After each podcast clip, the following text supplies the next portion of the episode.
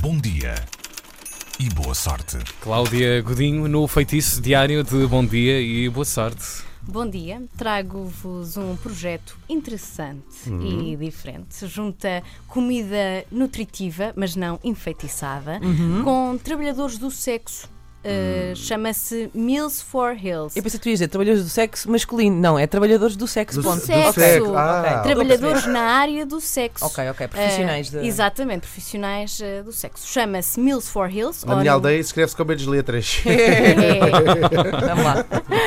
E este projeto, vá, numa tradução livre, chama-se Refeições para Saltos Altos, conta o jornal britânico The Guardian, eh, e, e posso já confessar que já estive na conta de Instagram deste projeto Ah, e confesso que fiquei que já cheio de disse, já fome. fiz parte Sim, sim, já fiz parte do Não, não, não, não, não. Ah, mas podia, podia cozinhar, estando assim, fazendo parte do projeto. claro. Não, mas já estive na conta de Instagram e realmente a comida tem muito bom aspecto e para quem acorda às quatro da manhã, esta hora Marcha já se tudo. tem fome. É aquela exatamente. tradicional comida de profissionais de sexo, que é salsichas com ovos. Não é, mas eu já vou falar sobre o que é que é esta comida.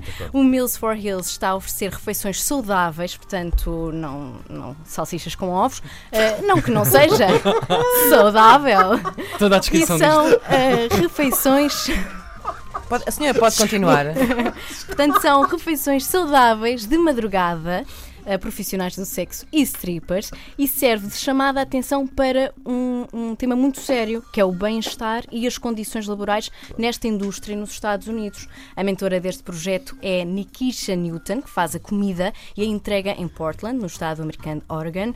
Este projeto surgiu em janeiro. Nikisha tem várias amigas que são strippers, incluindo a ex-namorada, e ao lidar com esta realidade, percebeu-se que ninguém se preocupava com as necessidades básicas de saúde e de bem-estar destas pessoas. Esta discussão está a crescer em alguns clubes de strip norte-americanos, o bem-estar dos trabalhadores e das trabalhadoras, mas também os direitos e as condições laborais.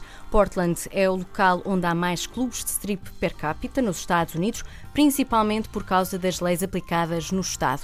Ainda assim, estes trabalhadores não estão protegidos. Mas o que é que há no menu deste projeto de entregas? Queria muito tanto curiosa. o nosso saber e a Inês.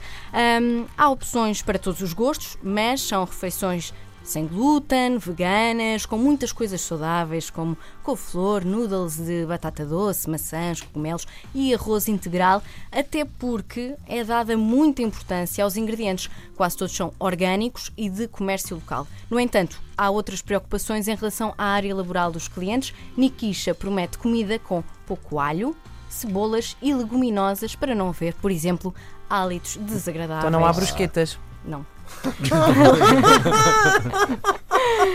Palavras da criadora do projeto e que são preocupações que muitas destas clientes agradecem. Olha, eu acho muito bem, Muito bem.